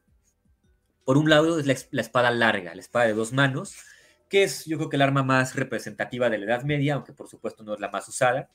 Es un arma, como su nombre lo dice, que tienen que empuñar con ambas manos. Es una espada pues bastante larga, que tiene dos elementos, se llaman gavilanes, que cubren la mano. Se preguntarán por qué es tan importante en este periodo, por qué surge, y tiene mucho que ver con la caballería. Si yo soy un soldado que está a pie, mientras que mi, mi enemigo va a caballo, tengo que tener un arma mucho más larga para poderlo alcanzar, o también, incluso si lo uso al revés, para derribarlo de su caballo. Le surge la espada larga y va a surgir, surgir también una muy, muy importante que es la alabarda. No, no tengo imagen por aquí, pero para que se den una idea, es la que todavía carga la Guardia Suiza, que son los que cuidan al Papa. Es una especie de combinación entre una lanza, una pica, una especie de pica, y también un hacha. Esto es importantísimo porque por, por la distancia de esta, de esta arma, no permite que el enemigo se acerque a ti, mientras que tú sí le puedes hacer daño desde un metro, un metro y medio, incluso más. Hablando de los suizos, hay una pregunta de Rogelio Vega. ¿Por qué los mercenarios suizos se hicieron tan famosos? Mira, Suiza no era la zona más fértil en, aquel tiempo, no era la zona más productiva, y los hombres preferían prestar sus servicios a cambio de, pues, de dinero, lo que pudieran necesitar. Y además, justamente los suizos utilizan esta, arma desde tiempos medievales, que es, que es la alabarda, que como les decía, nos permite atacar desde una distancia pues, bastante considerable. Tenemos la ventaja sobre una persona que está armada con un cuchillo, con una espada, incluso que con una lanza. Nos permite derribar a un jinete de su caballo y también nos permite en algunos casos perforar la armadura de los caballeros. la gente siempre habla de las espadas en, los tiempos, medievales, pero realmente la alabarda fue un terror en el campo de batalla. Es lo peor que te podía pasar encontrarte una persona con una alabarda que podía matarte a más, tal vez dos metros de distancia, que podía cortar, podía apuñalar, podía golpear. Un arma muy, muy versátil que de hecho trasciende los tiempos medievales, llega incluso hasta la modernidad y de manera simbólica se utiliza todavía hasta nuestros días. No sé hasta aquí si resolví la duda. Sí, todo bien. No sé si Joaquín quiera decir algo. Sí, bueno, destacar precisamente de que a pesar que tenemos esa imagen del, del caballero, y hubo batallas importantes que se decidieron por cargas de caballería, eh, es desde luego siguió siendo muy importante y de hecho como que retomó cierta importancia la infantería. Hay batallas, por ejemplo, Leñano, en la cual los italianos, este, las ciudades italianas derrotan al, Sacro Imperio Romano. La, infantería tuvo un papel muy importante, ¿no? También las guerras entre Escocia y el Reino de Inglaterra, también la infantería también tuvo un papel importante. la, la propia guerra de los 100 años, particularmente los arqueros tuvieron un papel muy importante para derrotar precisamente a los, este, caballeros franceses. Entonces la, infantería no va a abandonar su papel y de hecho para finales del, de la Edad Media podemos decir de que la, infantería va a ser la, parte más importante de, los ejércitos medievales. Y segundo punto, también la importancia de los aserios. Eh, ahí sí va, va a haber una gran importancia el, papel de, los aserios. Eh, de hecho, por ejemplo, un rey muy conocido entre nosotros, Ricardo Corazón de León, falleció precisamente en, el intento de tomar un, castillo, un castillo chiquito, por cierto, ¿no? O sea, de hecho, casi murió por, por accidente, ¿no? Pero todos los castillos precisamente van a tomar ese, ese papel tan, tan importante en el cual, y los castillos, por lo tanto, van a ser una parte fundamental de las batallas que se van a dar en, en la Edad Media, ¿no? Y bueno, otra vez, este, aquí haciendo referencia a las cruzadas, ¿no? Este, pues sí, creo que es importante otra vez mencionar que el, escaso número que los cruzados pudieron llevar del otro lado de Europa, imagínense, llevar soldados desde Francia, desde Sicilia, desde Inglaterra, desde Alemania, hasta lo que sería Palestina o Israel o Siria, pues obviamente no pueden llevar tantos, tantos, tantos soldados, ¿no? En parte yo creo que la, el éxito de la primera cruzada se debió a que los, en ese momento los propios reinos musulmanes estaban peleándose entre sí, y pues supieron aprovechar los cruzados esa, esa diferencia para poder instalarse ahí en, en, Tierra Santa, ¿no? En el reino de Jerusalén. De, dicho de otra forma, pues creo que lo, lo, extraordinario no fue que, que los hayan este, sacado, sino que hayan entrado ahí por primer lugar, ¿no? Entonces eso fue como que hablando un poquito de, las cruzadas. ¿Les parece bien que resolvamos algunas preguntas antes de ir finalizando? Sí, ¿te parece? Me gustaría agregar rápidamente algo de los castillos y pasamos a las preguntas. Ok. Bueno, el castillo efectivamente surge en la el castillo como lo conocemos hoy en día, ¿no? El castillo que vemos aquí en la imagen surge ya en la segunda mitad de la Edad Media, ¿no? Ya en la baja Edad Media. Y aquí vamos a ver que, bueno, generalmente lo imaginamos como lo vemos aquí, son murallas y son torres. Sin embargo, el castillo va mucho más allá de eso. Yo incluso diría que el castillo es como tal un arma. ¿Por qué? Vamos a ver esto. Si hacemos un poquito de zoom, vamos a ver en esta imagen que en la parte superior de las torres tienen una especie como de, de bloques de piedra. Generalmente les llaman almenas, no son almenas, son merlones. Las almenas son el espacio que hay entre un merlón y el otro. Y esto servía para que un arquero se pudiera posicionar detrás de esta, de esta estructura para protegerse de los proyectiles enemigos y al mismo tiempo atacar desde una posición más o menos segura. Por otro lado, vamos a ver que los castillos, las paredes son muy, muy gruesas, resisten fácilmente un asedio de aquella época, no, no un cañón, justamente por eso son tan revolucionarios. Y vamos a ver también que una vez que pasan la primera muralla, los caminos no son rectos hacia las torres o hacia los cuartos principales, sino que van a tener varios ángulos, todos ellos diferentes, para que ahí puedan acribillar si alguien lograra entrar por ese lado. Además de esto, vamos a ver que hay varias rendijas en la parte superior, para que si alguien lograba penetrar alguna de las entradas, le podían vaciar aceite hirviendo, agua hirviendo, cualquier tipo de proyectil que lo pudiera frenar o incluso neutralizar. Vamos a tener que cada escalón en, este, en la parte, por lo menos eh, de afuera del castillo, tiene una, una longitud, una altura diferente. Esto para que el enemigo se pueda tropezar si no conoce bien el castillo, si apenas está entrando. Y por si fuera poco, es muy común que las torres por dentro, la escalera sube en el sentido de las manecillas del reloj. Esto puede parecer algo trivial hoy en día, pero antiguamente pues era sumamente importante porque siendo un atacante, tu espada generalmente va del lado derecho porque la mayoría de la población es diestra, va a chocar con la pared que está del lado derecho. Sin embargo, quien lo defiende, que está en la parte superior, no tiene este problema y puede pelear con mayor facilidad.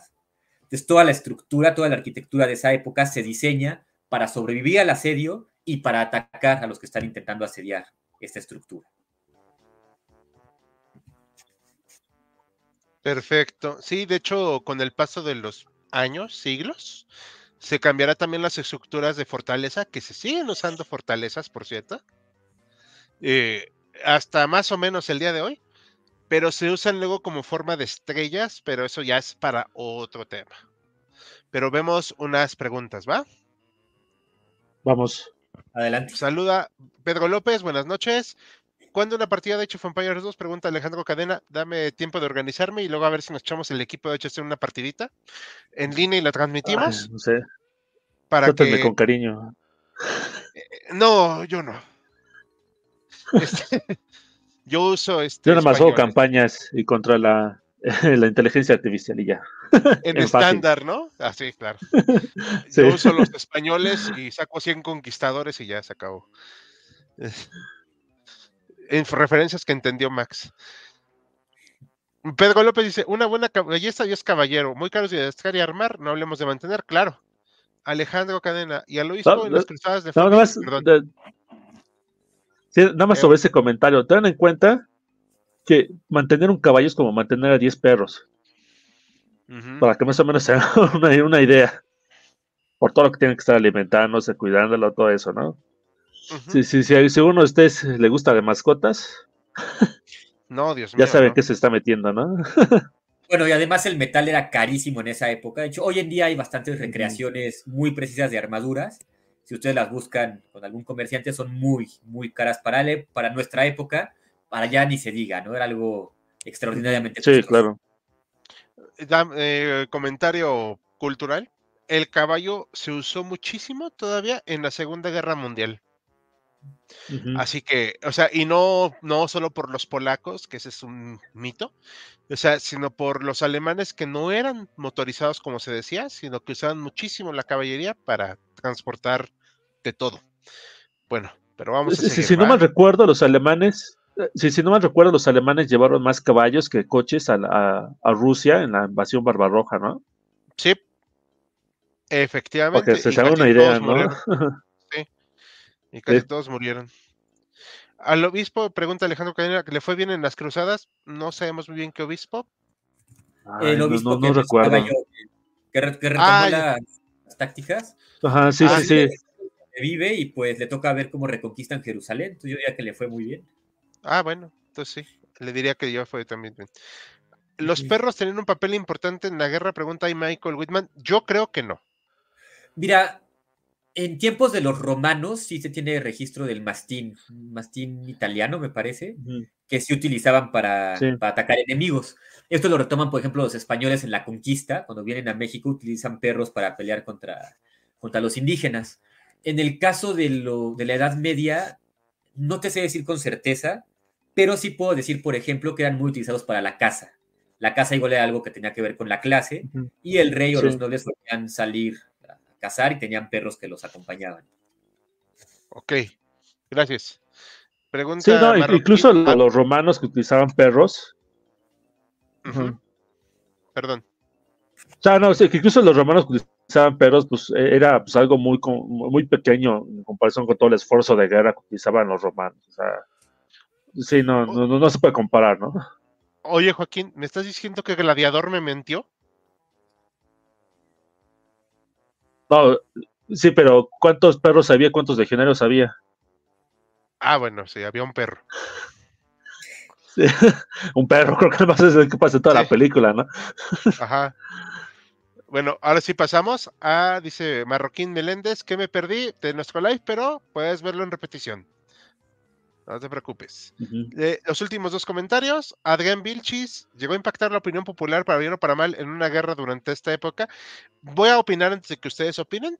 Yo creo que eso no les importa un nabo. Ah, es justo lo que pensé que vamos a decir, pero tengo un ejemplo en el que es muy importante la opinión popular. A ver. El Papa, Urbano II, es el que propone la primera cruzada. Él, bueno, da un discurso, de hecho el tema del concilio no necesariamente de la cruzada, pero al final sí se oigan cómo es posible que llaman sarracenos hayan conquistado Tierra Santa y que nadie en Europa, los hijos de Carlomagno, hagan algo al respecto. Los nobles, los dedicados a la guerra, dicen, bueno, hay que ir a reconquistar Jerusalén, pero hay que prepararnos durante un tiempo. ellos están muy conscientes de que tienen que conseguir armadura, entrenar, alimentar a los caballos y demás antes de ir. Sin embargo, mucha gente, gente de clase social más baja, que no se dedicaba a la guerra, pero que sí creía en lo que decía el Papa, se emocionan muchísimo, muchísimo, muchísimo.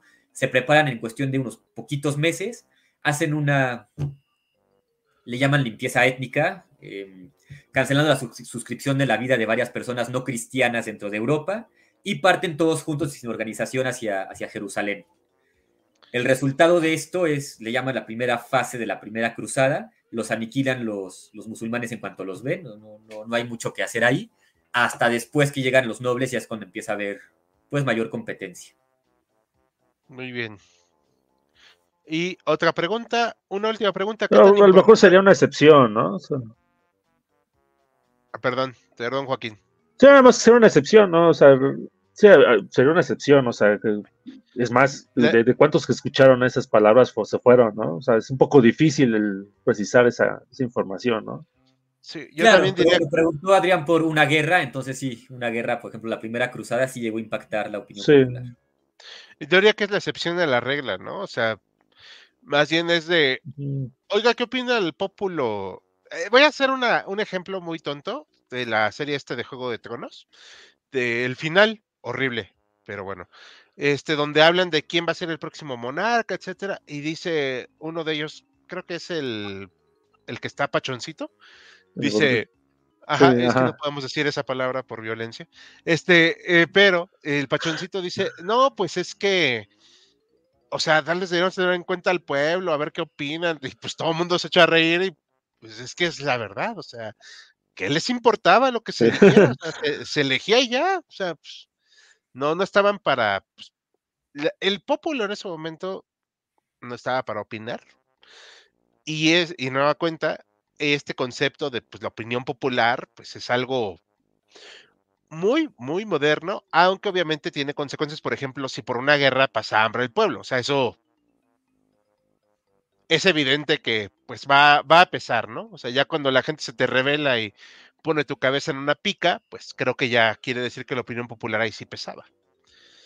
Pero esa es la excepción, o sea, no es todo el tiempo. Eh, ¿Vemos las últimas preguntas, chicos? Adelante. Vamos. Eh, gracias por la respuesta, dice Michael Whitman. ¿Qué fue más importante en los ejércitos de la Edad Media? ¿La calidad y eficacia del soldado o la cantidad de soldados? Uf. Pues ya diría Yo que creo que sí, la calidad. La calidad, justamente por el tema del caballero, ¿no? Entrenado, con mucho equipo y demás. No, no tanto la, la cantidad. Y y yo también pensaría Sí, pero- en pero igual- la... Perdón. Sí, no, igual reforzando eso, o sea, no solamente la calidad del caballero, cuando, cuando iba a infantería, también era importante que tuviera buena calidad esa infantería. Sí, y además que hubiera con qué. O sea, también. O sea, porque pues si no tienes un ejército motivado, tampoco van a pelear. O sea, podrías haber tenido montones de soldados, pero si no se sentían como que identificados con la situación o de plano ve- veían que no comían, pues no iban a pelear con mucho gusto. Claro. Pero bueno, esa, eh, como dijo Max, eso, pues el ejército se mueve con el estómago. O sea, eso también es muy importante. Eh, ya son todas las preguntas, chicos. ¿Algo que quieran comentar para ir cerrando? Bueno, me gustaría No, pues, mencionar este, dos batallas. Ah, o sea, Ah, bueno. No, no, no, sí, sí, sí, además. Bueno, me gustaría mencionar dos batallas. eh, pues, digamos, algunas son excepciones, otra nos deja ver más o menos la eficacia de estos, de estos hombres. Primero que nada, la batalla de Montguisard, esa pelea Balduino IV, el, el rey que vemos en Cruzada, el rey leproso, contra Saladino. Saladino ataca con varios miles de hombres, es un ataque, llamémosle sorpresa, y ah, Balduino IV solamente alcanza a reclutar unos cuantos miles de hombres, me parece que cuatro mil aproximadamente. Entre esos hombres vienen los caballeros templarios, vienen cruzados y demás. Y aunque los números de Saladino triplican o incluso tienen más que estos números, son derrotados. Los templarios aplastan al ejército de Saladino y se dice que Saladino estuvo a punto de, de ser asesinado en esa, en esa batalla. Es un ejército muy bien preparado, es una, es una victoria milagrosa, pero pues eran bastante formidables, ¿no? Las armaduras, el entrenamiento que les daban y también el ímpetu religioso que tenían estos pueblos, estos, estos guerreros. Y por otro lado, la batalla de Azincourt, que podemos ver, por ejemplo, en la película El Rey, que está en Netflix, nos deja ver justamente este, es cómo se rompe el paradigma, porque los nobles, la clase más alta, que entrenaba toda su vida y usaba su mejor armamento, son fácilmente derrotados por el arco largo. Campesinos que no necesariamente saben pelear, que no necesariamente han entrenado toda su vida, pero que con un arco largo y poco entrenamiento logran acribillar a toda esta, a toda esta élite guerrera. Entonces, ahí pueden ver más o menos el paradigma, cómo se va dando y cómo va evolucionando.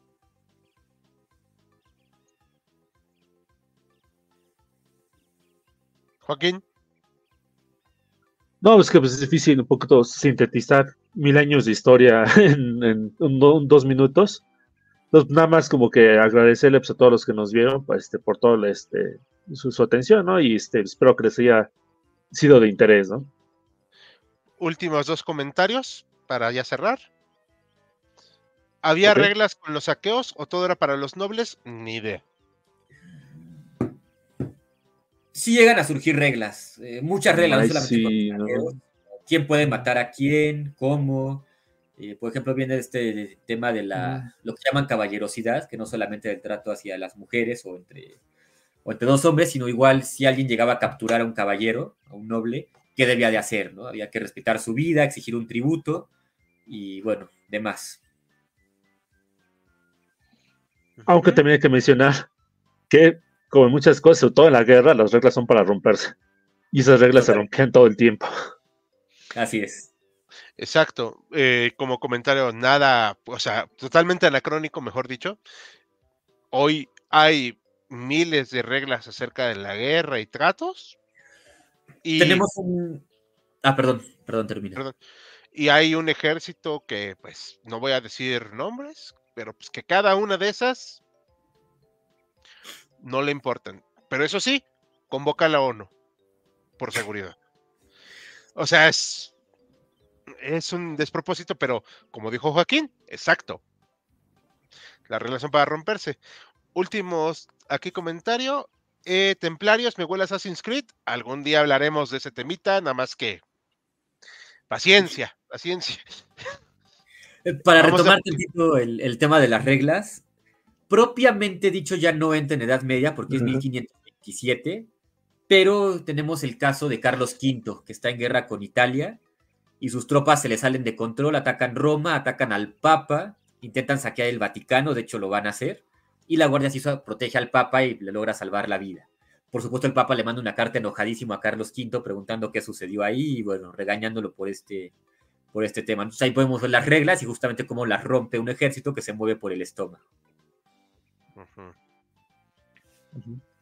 Ya, ¿es todo lo que queremos comentar, chicos? Sería todo por mi parte nos manda despedida Alejandro Cadena, excelente inicio de año, igual a ti, y pues dejar como que en suspenso que si todo sale bien con este en vivo y otros, pues podemos poner en el futuro uno de armas medievales, ¿verdad, Max? Es correcto. Perfecto. Joaquín, ¿algo más para ir cerrando? No, muchas gracias a todos por este por vernos. Saludos a todos. Saludos. El sábado tenemos nuevo video, mañana tenemos nuevo short vamos a estar estrenando dentro de lo posible tres shorts a la semana, video semanal, haremos lives de aquí a marzo. Por ahorita, a nombre de todo el equipo de HC, les deseamos feliz año nuevo. Ahora sí que empezamos con todo. Nos vemos la próxima semana, mañana votación en esta página para que elijan el tema de su agrado. Por parte, hasta pronto. Buenas noches.